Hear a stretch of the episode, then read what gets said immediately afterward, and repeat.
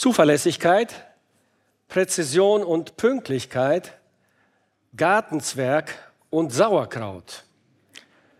Das sind Dinge und Eigenschaften, die in der Welt als typisch deutsch angesehen werden. Außerdem sagt man, dass Bäckerbrot, Aktenordner, Hausschuhe und Eierbecher Dinge sind, die in kaum einem deutschen Haushalt fehlen. Ich weiß nicht, ob du dich jetzt als typisch deutsch erkannt hast.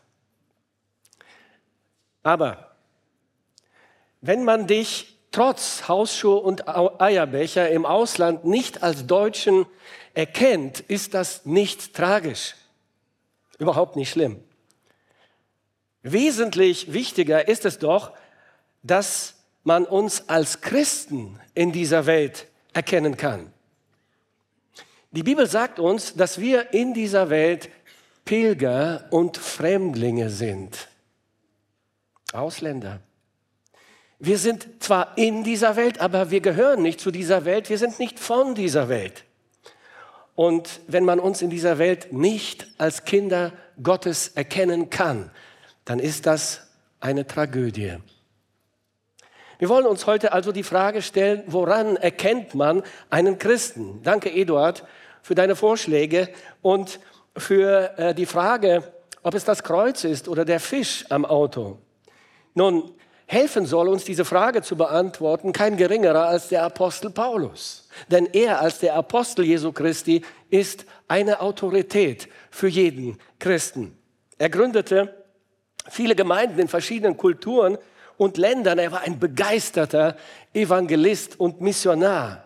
Und im Laufe seines Wirkens begegnete er natürlich vielen wahren Christen, aber er begegnete auch Scheinchristen. Wie wenn Menschen das Evangelium hören, zur Zeit des Paulus gehört haben, sich zum Christentum bekannt haben, dann war das nicht immer sofort klar, ob sie wirklich verstanden haben, was Christentum bedeutet, was es heißt, Christ zu sein, ob sie es wirklich ernst meinten. Vielleicht war es einfach nur eine oberflächliche Begeisterung. Das gibt es auch heute noch. Für etwas Neues. Und diese Begeisterung kann sehr schnell wieder nachlassen. Der Apostel hielt deswegen immer wieder Ausschau nach bestimmten Merkmalen der Echtheit im Glauben eines Christen. So war es auch bei den Thessalonichern und wir sind beim Thessalonicher Brief in Kapitel 2 angelangt. Diese Menschen in Thessalonik kamen ja durch seine Predigt und durch die Predigt des Silvanus zum Glauben an Jesus Christus. Und weil es sehr schnell in dieser Stadt zu einer Verfolgung kam, eine Verfolgung, die über Paulus und seine Mitarbeiter kam, aber auch über die ersten Christen in dieser Stadt, musste Paulus sehr schnell die Stadt verlassen, fast fluchtartig, nach wenigen Wochen nur, und die jungen Gläubigen sich selber überlassen. Und natürlich hatte Paulus die Sorge, ob jetzt diese jungen Christen festbleiben würden im Glauben. Ob sie verstanden hatten, was es bedeutete, ein Christ zu sein und als Christ zu leben. Und deshalb schickt er einige Monate später seinen jungen Mitarbeiter Timotheus nach Thessalonik, damit er diese jungen Gläubigen ermutigt und stärkt. Und Timotheus ist zurückgekommen und er berichtet Gutes von dieser jungen Gemeinde. Und er bestätigt Paulus, dass die Merkmale eines echten, äh, lebendigen Glaubens bei diesen jungen Christen in Thessalonik vorhanden sind. Daraufhin schreibt Paulus dieser jungen Gemeinde einen Brief, eben diesen ersten Thessalonicher Brief. Und er erwähnt in diesem Brief voller Dankbarkeit einige Merkmale, an denen er ihr wahres Christsein erkannt hat. Und auch wir können uns daran orientieren und verstehen, was macht denn einen wirklichen Christen aus. Wir werden heute den Abschnitt aus dem ersten Thessalonicher Brief lesen, aus Kapitel 2, die Verse 13 bis 20. Im Vers 13 sagt Paulus, dass man einen Christen erkennt an seiner Bibeltreue. Lesen wir Vers 13. Darum danken wir auch Gott unablässig, dass ihr, als ihr das von uns verkündigte Wort Gottes empfangen habt, es nicht als Menschenwort aufgenommen habt, sondern als das, was es in Wahrheit ist, als Gottes Wort, das auch wirksam ist in euch, die ihr gläubig seid. Paulus dankt Gott für die Bibeltreue der Thessalonicher. Nun, äh, diese Bibeltreue äußerte sich bei den neu bekehrten Gläubigen in dieser griechischen Stadt darin, dass sie die Predigt des Paulus nicht als Menschenmeinung, nicht als die Meinung, die Paulus vertreten hatte, aufgefasst haben, auch nicht als einen neuen religiösen Trend, denn es gab sehr viele neue religiöse Trends, Götzen und Götter, die immer wieder auftauchten und denen Menschen nachgefolgt sind. Nein, sie haben das auch nicht als einen neuen spirituellen Impuls aufgenommen, sondern als Gottes Wort. Vielleicht wirst du einwenden, die Thessalonicher hatten ja keine Bibel in der Hand. Und das Neue Testament war ja noch gar nicht geschrieben. Ja, das stimmt. Aber das, was Paulus damals diesen Christen, diesen Menschen gepredigt hat, ist heute fester Bestandteil unserer Bibel. Wir halten sie in der Hand. Das, was Paulus den Thessalonichern gepredigt hat und gelehrt hat, ist hier in unserer Bibel enthalten. Und Paulus war sich damals seiner Autorität als Apostel des Herrn Jesus Christus durchaus bewusst. Und er zweifelte nie daran, dass er den Menschen das Wort Gottes verkündigt hatte. Und die Apostel und die Propheten der ersten christlichen Generation hatten von dem Herrn den Auftrag, das Lehrfundament des Christentums zu legen. Den Gläubigen in Ephesus schreibt Paulus deswegen, dass sie jetzt zur Familie Gottes gehören, aufgebaut auf der Grundlage der Apostel und Propheten, während Jesus Christus selbst der Eckstein dieses Fundaments ist, sagt Paulus. Nun, jeder Christ baut seinen Glauben auf dem Lehrfundament der Apostel und Propheten mit Jesus Christus als Eckstein. Es gibt kein anderes Christentum. Es gibt kein anderes Fundament für das Christentum. Es waren die Apostel und Propheten, durch die der Herr sein Wort hat aufschreiben lassen. Wir haben heute die komplette christliche Bibel in unseren Händen und sie ist das inspirierte, irrtumslose Wort Gottes. Dieses Wort ist nicht Menschenwort. Dieses Wort ist in Wahrheit Gottes Wort. Es hebt dieses Buch heraus aus allen anderen Büchern dieser Welt. Es ist das Buch der Bücher. Der Glaube an dieses Wort Gottes macht einen Christen aus, liebe Freunde. Man kann nicht Christ sein und dieses Wort anzweifeln. Bibeltreue ist heute in unserer Gesellschaft ein negatives Stigma. Ein Mensch, der sich zur göttlichen Inspiration und zur Irrtumslosigkeit der Heiligen Schrift bekennt, gilt heute nicht nur in der Welt, sondern leider auch in vielen Kirchen und Denominationen als weltfremd und sogar gesellschaftsstörend. Das spiegelt sich zum Beispiel in der Definition von Bibeltreue bei Wikipedia wieder. Ich lese euch einige Sätze vor. Dort heißt es, die Selbstbezeichnung von Christen als bibeltreu besagt, dass die Bibel für sie unbedingte Autorität in allen Glaubens- und Lehrfragen ist. Die grundlegende Bedeutung der Bibel ist neben der Betonung persönlicher Frömmigkeit und theologisch antiliberaler Positionierung ein gemeinsames Kennzeichen von Fundamentalisten, Evangelikalen und Pietisten. Doch obwohl bibeltreue Christen heute in unserer Gesellschaft sehr schnell als Fundamentalisten abgestempelt werden, bleibt die Bibeltreue ein unverzichtbares Kennzeichen des wahren Christentums. Man kann nicht behaupten, ich bin Christ, ich glaube an Gott, aber ich glaube nicht an die ganze Bibel. Das ist ein Widerspruch in sich selbst. Man kann auch nicht Jesus und die Bibel gegeneinander ausspielen, was heute auch gerne gemacht wird. Man sagt, ich folge Jesus nach, aber nicht der Bibel. Das geht nicht. Die Bibel wenn man sie aufmerksam liest, wird man feststellen, dass Jesus sich immer zu 100 Prozent zur Bibel des israelitischen Volkes, zur Bibel der Juden, zum Alten Testament bekannte. Er selbst sagt zum Beispiel in Johannes 5, Vers 39, ihr sucht in den Schriften, denn ihr meint, ihr habt das ewige Leben darin und sie sind es, die von mir zeugen. Eine neue Art von Gemeinden entsteht heute in der westlichen Welt und breitet sich aus. Manchmal bezeichnet man sie als die sogenannte Emerging Church Bewegung. Und Emerging Church bedeutet so viel wie eine aufkommende, neue, entstehende Kirche oder Gemeinde. Sie nennen sich die Kirche der Postmoderne, die Gemeinde des 21. Jahrhunderts.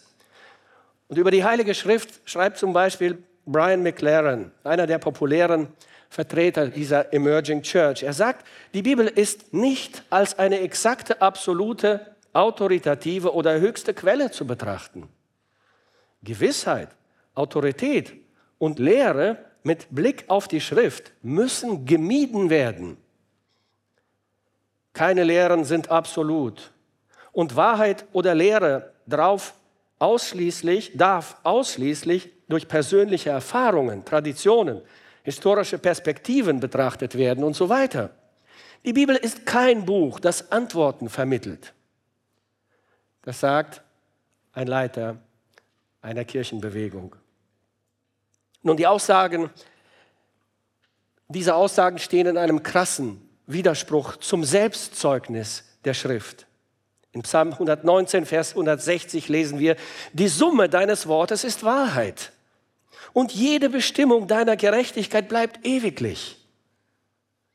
Theologen, Pastoren und geistliche Leiter, die die Bibel als Gottes inspiriertes und irrtumsloses, unfehlbares Wort ablehnen, predigen ein anderes, ein verfälschtes Evangelium.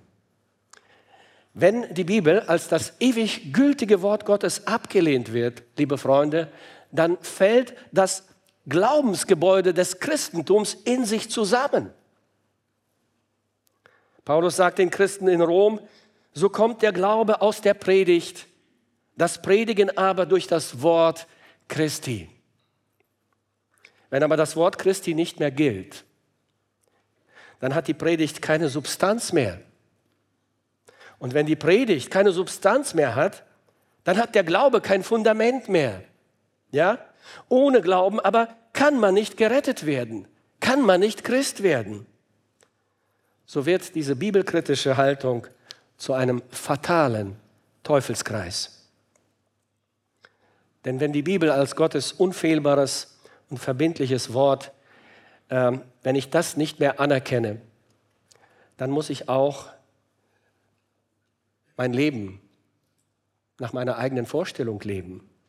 Wenn ich aber die Bibel anerkenne als Gottes Wort, als Autorität, dann muss ich auch den Anspruch der Bibel an mein Leben anerkennen. Zu behaupten, ich glaube an die ganze Bibel und dann doch meinen Alltag so zu leben, wie es mir vorschwebt, nach meiner eigenen Vorstellung, ist das Gegenteil von Bibeltreue.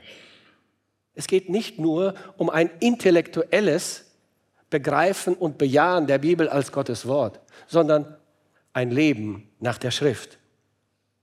Ich freue mich sehr über junge Christen, mit denen ich reden darf, die mir erzählen, dass sie die Bibel lesen und dass die Bibel ihr Leben verändert. Hier in dieser Gemeinde sehr viele Gespräche. Und das ist so begeisternd, so erfreulich, das zu hören und festzustellen.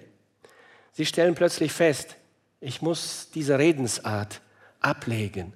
Ich habe gemerkt, diese Worte, die ich bedenkenlos bisher ausgesprochen und gebraucht habe, sind nicht gut. Ich muss eine bestimmte Gewohnheit ablegen. Ich habe die Bibel gelesen und festgestellt, das gefällt Gott nicht. Ich muss mir neue Gewohnheiten aneignen. Ich muss mit meinem Geld anders umgehen. Ich darf meine Eltern nicht so respektlos behandeln. Ich muss meinem Vater vergeben, auch wenn es mir schwer fällt. Das ist gelebte Bibeltreue. Einen wahren Christen erkennt man an seiner Bibeltreue. So war es nicht nur zur Zeit der Apostel, nein, dieses Echtheitsmerkmal eines Christen hat sich bis heute nicht geändert. Das Hinterfragen der Bibel, das Anzweifeln ihrer göttlichen Autorität und Irrtumslosigkeit ist eigentlich nicht, nicht ein Problem der intellektuellen Erkenntnis oder auch der wissenschaftlichen Forschung, wie oft behauptet wird. Es ist ein Problem der Verdorbenheit des menschlichen Herzens. Es ist die fehlende Bereitschaft des gegen Gott rebellierenden Menschen, sich unter das Wort Gottes zu stellen und ihm zu gehorchen. Das Hinterfragen des göttlichen Wortes hat eigentlich seinen Ursprung in Satan selbst. Und weil der Mensch sein sündiges Verhalten legitimieren will, hinterfragt er Gottes Wort und schließt sich dann dieser satanischen Rebellion an. Um die Heilige Schrift als Gottes unfehlbares, von ihm selbst inspiriertes Wort anzuerkennen, ist es notwendig, dass der Mensch seinen intellektuellen Stolz in den Staub legt und sich vor dem allmächtigen Gott in Demut und Ehrerbietung beugt. Einen Christen erkennt man laut Paulus also erstens an seiner Bibeltreue und zweitens an seiner Leidensbereitschaft.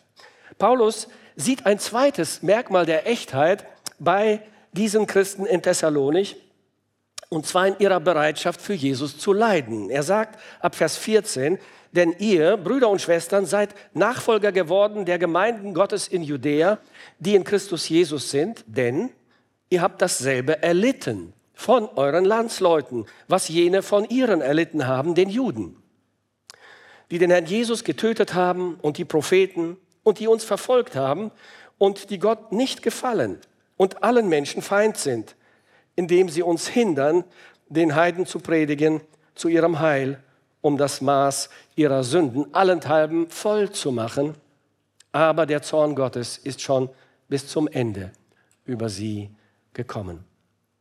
Lebendiges Christsein ist immer mit Leiden verbunden. Leiden sind der Preis der Nachfolge. Haben Sie mich verfolgt, werden Sie euch auch verfolgen, hat Jesus gesagt.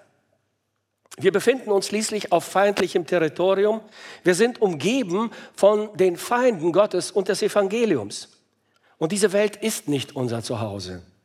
Und deshalb gehören Leiden zum Wesen des Christseins dazu. Das gilt nicht nur für totalitäre Regime. Auch unsere auf Weltoffenheit und Toleranz pochende Gesellschaft wird den Anspruch Jesu, der einzige Weg, die Wahrheit und das Leben zu sein, nicht tolerieren. Wer nicht mit dem Trend mitschwimmt, wird abgelehnt, ausgegrenzt, ausgelacht und verfolgt. Charles Studd, ein englischer Missionar in China, Indien und Afrika, hat einmal gesagt, Gottes echte Nachfolger wurden immer Fanatiker genannt. Leid, Ablehnung, Verfolgung und selbst der Märtyrertod waren ständige Begleiter der treuen und lebendigen Christenheit durch all die christlichen Jahrhunderte hindurch.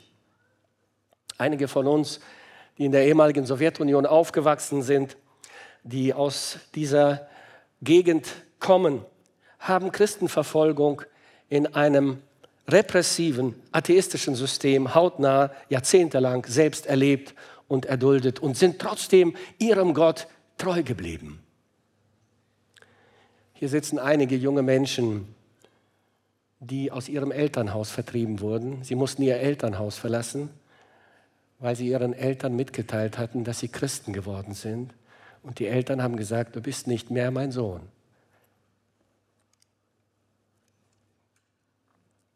Du bist nicht mehr meine Tochter.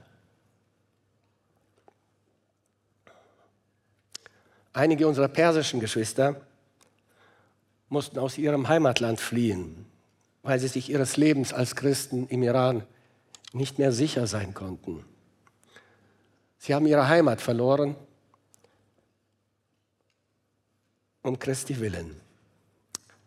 Ja, liebe Geschwister, eure Leidensbereitschaft für den Herrn ist für uns eine große Inspiration und Ermutigung.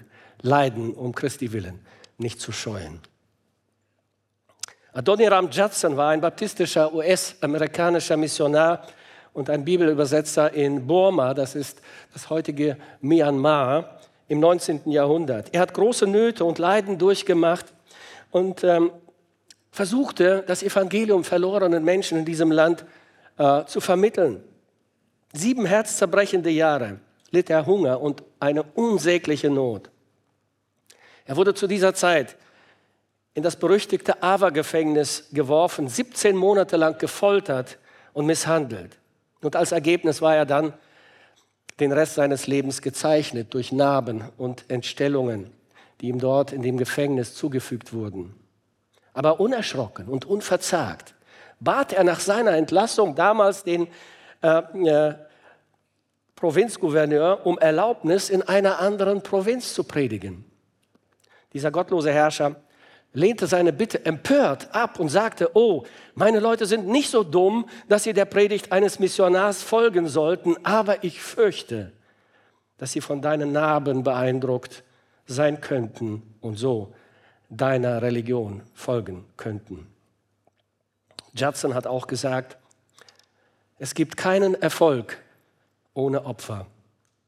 Wenn du Erfolg hast, ohne Opfer zu bringen, dann deshalb, weil jemand vor dir gelitten hat. Wenn du Opfer bringst, ohne Erfolg zu haben, dann nur, weil jemand danach Erfolg haben wird. Wir lernen von dem Apostel Paulus, woran man einen Christen erkennt. Die ersten beiden Merkmale nennt er uns, weil er sie bei den neubekehrten Christen in Thessalonich gesehen hat.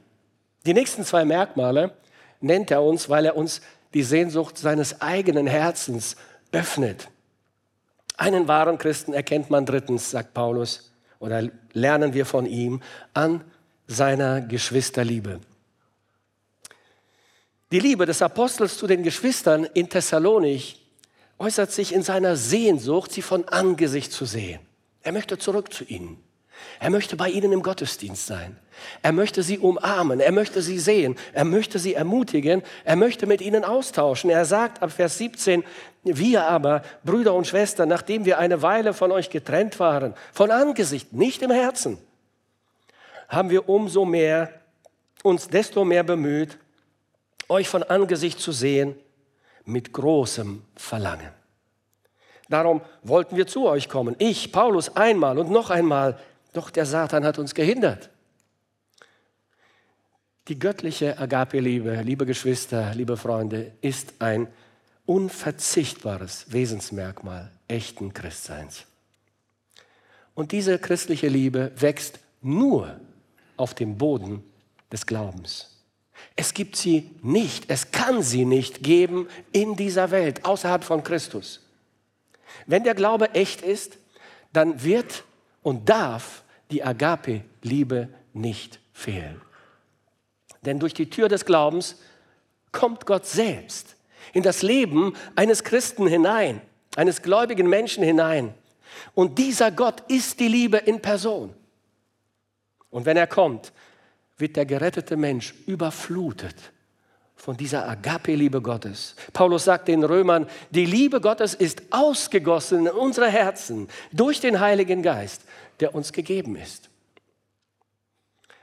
Die Liebe Christi verändert diesen Nachfolger Jesu und macht ihn fähig, andere zu lieben.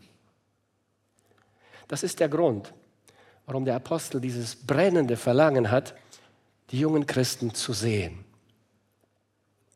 Der Satan fürchtet kaum etwas mehr als diese wahre, lebendige, unvergleichliche Agape-Liebe in Aktion. Und deshalb möchte er diese Liebe, wo immer es geht, verhindern. Paulus sagt, darum wollten wir zu euch kommen. Ich, Paulus, einmal und noch einmal, doch der Satan hat uns gehindert. Jesus sagt, daran wird jeder Mann erkennen, dass ihr meine Jünger seid, wenn ihr Liebe untereinander habt. Man wird uns Christen nicht an unseren prächtigen Kirchengebäuden erkennen, auch nicht an der wunderschönen Musik, auch nicht an den feurigen Predigten, sondern nur an der Liebe, die wir zueinander haben. Das hat Jesus gesagt. Der kanadische Theologe James Packer sagt, das griechische Wort Agape, Liebe, scheint praktisch eine christliche Erfindung gewesen zu sein. Ein neues Wort für ein neues Ding. Agape bezieht seine Bedeutung direkt aus der Offenbarung Gottes in Christus. Es ist nicht eine Form der natürlichen Zuneigung, sondern eine übernatürliche Frucht des Geistes. Wir haben es gelesen. Die Liebe Gottes ist ausgegossen in unsere Herzen durch den Heiligen Geist. Es ist eine Sache des Willens anstatt des Gefühls. Es ist das Grundelement der Christusähnlichkeit. Man kann also sagen, dass die Liebe der sichtbare Beweis für die Echtheit des christlichen Glaubens ist. Die Flut der Liebe Gottes wird Hass und Neid, Eifersucht, Überheblichkeit aus dem Herzen eines Christen wegspülen. Durch die Liebe Gottes wird unser Herz verändert und es wird fähig, andere zu lieben. Es wird fähig zu vergeben, fähig, barmherzig und mitfühlend zu sein. Man muss einen Menschen nicht aufklären und ihm mühsam beibringen, dass er ab jetzt äh, Gott und seine Mitmenschen lieben soll, weil er ja Christ ist. Nein, das tut der Geist Gottes in ihm ab dem Moment der neuen Geburt. Paulus beschreibt den Thessalonichern das in Kapitel 4 mit bemerkenswerten Worten. Kapitel 4, Vers 9. Er sagt, von der brüderlichen Liebe oder geschwisterlichen Liebe können wir sagen, aber ist es nicht nötig, euch zu schreiben. Denn ihr selbst seid von Gott gelehrt, euch untereinander zu lieben. Es bewegt mich so sehr, wenn ich diese Agape-Liebe in dieser Gemeinde beobachte und erlebe und in Aktion sehe. Wenn ich sehe, wie Menschen, die sich vor ein paar Monaten überhaupt nicht kannten, völlig fremd waren füreinander, wie sie füreinander beten, wie sie sich umarmen, wie sie sich freuen, wenn sie einander begegnen. Sie haben unterschiedliche Biografien, Nationalitäten, kulturelle Hintergründe, Berufe. Und doch sind sie Brüder und Schwestern. Und doch bilden wir eine Familie und wir erleben es durch die Agape-Liebe Gottes. Da ist einer alleinstehenden Mutter das Auto kaputt gegangen und einige technikbegabte Männer tun sich zusammen und reparieren dieses Auto. Andere legen Geld zusammen, um die Unkosten zu begleichen. Das ist das Wunder der göttlichen Agape-Liebe in Aktion in der Gemeinde. In seinem Buch Die Gottesstadt schrieb einmal der Kirchenvater Augustinus Folgendes. Er sagt, zwei Städte wurden durch zwei Arten von Liebe gegründet. Die irdische Stadt wurde durch die Selbstliebe gegründet, auf Kosten der Liebe zu Gott. Die himmlische Stadt wurde auf der Gottesliebe gegründet, auf Kosten der Selbstliebe. Mit einem Wort, die eine Stadt verherrlicht sich selbst, die andere verherrlicht Gott. Kapitel 4, Vers 10 sagt Paulus, wir bitten Tag und Nacht inständig, dass wir euch von Angesicht sehen. Wir sehnen uns nach euch und ihr sehnt uns, euch nach uns. Wir wollen einander von Angesicht sehen. Das ist ein Merkmal der Gemeinde. Wir wollen einander sehen, wir wollen miteinander reden, einander in die Augen schauen, einander umarmen. Ja, ein echter, ein lebendiger Glaube wird nicht lange ohne die Gemeinschaft mit gläubigen Menschen auskommen können und wollen. Und das werden auch drei Jahre Corona-Pandemie nicht ändern können, liebe Geschwister. Ich freue mich, dass die Gottesdienste so gut gefüllt sind bei uns, weil diese Sehnsucht da ist in unseren Herzen. Wir sehnen uns nach euch und ihr sehnt euch nach uns. Das ist Gemeinde. Soziale Medien und Kontakte sind gut, ja, aber sie können die lebendige persönliche Gemeinschaft doch nicht ersetzen. Internet und äh, Livestream können ein Segen sein, ja, aber sie reichen nicht aus. Ein lebendiger, gesunder Christ, der eine Gemeinde besuchen könnte, wird sich mit einem Bildschirm Christentum nicht zufrieden geben. Es ist die Liebe zu unseren Geschwistern, die uns zur Gemeinschaft bewegt. Einen Christen erkennt man an seiner Bibeltreue, an seiner Leidensbereitschaft, an seiner Geschwisterliebe und viertens an seiner Erwartung. Die Erwartung seines Lebens bringt uns Paulus zum Ausdruck in den Versen 19 und 20. Denn wer ist unsere Hoffnung oder Freude oder unser Ruhmeskranz? Seid nicht auch ihr es vor unserem Herrn Jesus, wenn er kommt? Ihr seid ja unsere Ehre und Freude. Die Erwartung des Lebens des Apostels Paulus, das Ziel, auf das er sein Leben ausgerichtet hat, auf das er seinen Dienst, seine Anstrengung, sein Lebenswerk, all seine Hoffnung gesetzt hat, ist der Herr Jesus, wenn er kommt. Das hat er immer im Auge mit diesem finalen, mit dieser finalen, allumfassenden Erwartung bringt Paulus die Erwartung aller wahren Gläubigen zum Ausdruck. Es ist das Wiederkommen unseres Herrn Jesus Christus. Nun, der erste Thessalonicher Brief betont und bestätigt diese Erwartung der Christenheit mindestens einmal in jedem Kapitel. In jedem Kapitel spricht Paulus über diese christliche Erwartung. Deswegen habe ich auch die Überschrift über diesen Brief so gesetzt, Leben im Licht seines Kommens. Der wiederkommende Herr Jesus Christus ist die Kulmination und die Erfüllung der gesamten christlichen Hoffnung. Paulus sagt den neuen Christen im ersten Kapitel, dass sie sich bekehrt haben, von den Götzen zu dienen, dem wahren und lebendigen Gott und zu warten auf seinen Sohn vom Himmel. Das ist jetzt die neue Erwartung der Menschen in Thessalonich. In unserem Text sagt Paulus, dass die Menschen, die in Thessalonich durch ihn und seine Mitarbeiter zum Glauben gekommen sind, seine Hoffnung, seine Freude und sein Ruhmeskranz sind vor dem Herrn Jesus, wenn er kommt. Nun, damit gibt Paulus uns zu verstehen, was ihn in seinem Dienst auf ganz besondere Art und Weise beflügelt und antreibt. Er hat nämlich den Auftrag von Jesus bekommen, das Evangelium zu predigen. Und er versucht diesen Auftrag treu und gewissenhaft zu erfüllen, denn er weiß, dass sein Herr nicht für immer weggegangen ist. Er weiß, er ist nur für eine begrenzte Zeit weggegangen. Er kommt wieder. Und wenn er kommt, will Paulus nicht mit leeren Händen vor ihm stehen. Das möchte er auf jeden Fall vermeiden. Er will seinem Herrn die Frucht seiner Arbeit präsentieren, wenn Jesus kommt. Er will von Jesus einmal hören, treuer Knecht, gut gemacht. Und ein Teil dieser Frucht des Apostels sind eben die Gläubigen in Thessalonich. Wir sehen also, der praktische Beweis für die Erwartung eines Christen ist sein Dienst für den Herrn. Der praktische Beweis für die Erwartung eines Christen ist sein Dienst für den Herrn.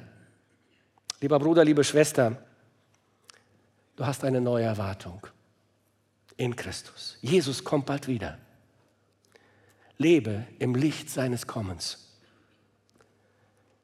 Wenn du das Chaos und die Krisen in dieser Welt siehst, verzweifle nicht. Wenn Jesus kommt, wird er dem Chaos ein Ende setzen und sein ewiges Friedensreich aufbauen.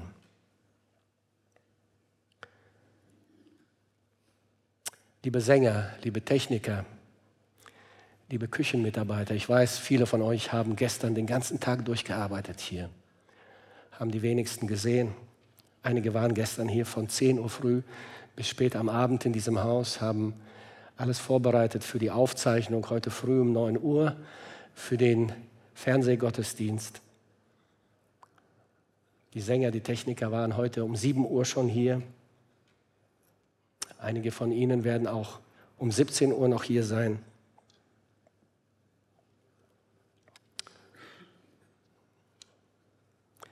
Das bringt eure Erwartung zum Ausdruck. Ihr dient dem Herrn und seiner Gemeinde, weil ihr wisst, Jesus kommt wieder. Setze dich ein, lieber Bruder, liebe Schwester, für deinen Herrn. Setze dich ein für die Wahrheit des Evangeliums. Sei ein Wegweiser für suchende Menschen, die dringend einen Retter brauchen. Warte nicht auf die Anerkennung und auf den Beifall der Leute. Tu es für Jesus. Lass deinen Dienst, deine Arbeit, deine Spende, deine Hoffnung, deine Freude und dein Ruhmeskranz sein vor dem Herrn Jesus, wenn er kommt. Einen wahren Christen erkennt man an seiner Erwartung. Diese Erwartung ist das Wiederkommen des Herrn Jesus Christus. Die gesamte Sehnsucht der Schöpfung, sagt Paulus, ist auf ihn ausgerichtet. Die Schöpfung sehnt sich nach einer Befreiung und sie weiß, wenn auch unterbewusst, dass er kommt und sie frei werden wird. Er ist die Hauptperson der Heiligen Schrift. Und wenn Jesus erscheint, kommt die Geschichte dieser Welt zu ihrem Ziel. Er ist das Ziel der Geschichte. Er ist der Sinn des Seins. Wenn du ein Christ bist, ist der wiederkommende Herr die größte Erwartung deines Lebens. Aber vielleicht, vielleicht bist du noch gar kein Jünger Jesu. Dann bist du auch kein Christ. Dann bist du auch nicht gerettet dann bist du verloren und gehst ohne Jesus in eine Ewigkeit ohne Licht und ohne Hoffnung. Aber du musst nicht verloren gehen. Du kannst heute gerettet werden. Vielleicht sagst du, was sind das für Begriffe, verloren oder gerettet? Ich stehe mit beiden Beinen im Leben. Ich bin erfolgreich. Ich plane und gestalte mein Leben nach meiner eigenen Vorstellung. Ich bin nicht verloren und ich muss auch nicht gerettet werden. Verloren sind vielleicht die Obdachlosen, die Drogenabhängigen, die Kriminellen, aber ich doch nicht. Aber betrachte dein Leben einmal vom Ende her. Am Ende wird es so sein, wie es einmal auf der berühmten Titanic war. Da waren etwa 2200 Menschen an Bord darunter sehr viele reiche Menschen, die eine sehr exklusive Suite gebucht hatten für viel Geld. Ich habe gelesen, dass die teuersten Suiten auf der Titanic damals stolze 4.350 US-Dollar gekostet haben. Sehr viel Geld damals. Heute sind das etwa 88.000 Dollar. Es gab sehr reiche Geschäftsleute an Bord. Es gab betuchte Touristen. Es gab Menschen in der zweiten und in der dritten Klasse.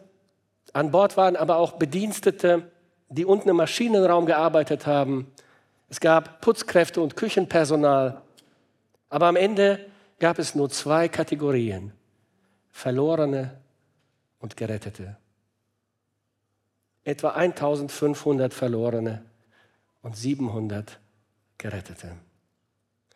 So wird es auch am Ende unserer irdischen Reise sein. Die Frage ist, zu welcher der beiden Kategorien du gehören wirst. Zu den Verlorenen oder zu den Geretteten. Jesus ist der Retter.